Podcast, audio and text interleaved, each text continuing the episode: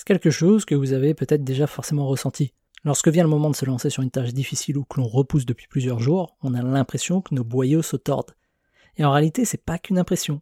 On souffre réellement lorsqu'on pense à une tâche compliquée, parce que la douleur est réelle. Des scientifiques se sont amusés à glisser quelques personnes dans un IRM afin d'examiner l'activité de leur cerveau.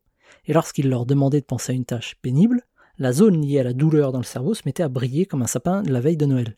Finalement, lorsqu'on procrastine, la seule chose que l'on repousse, c'est l'exécution de la tâche. En revanche, la douleur qui est liée à la tâche, on la conserve aussi longtemps qu'on repousse son exécution.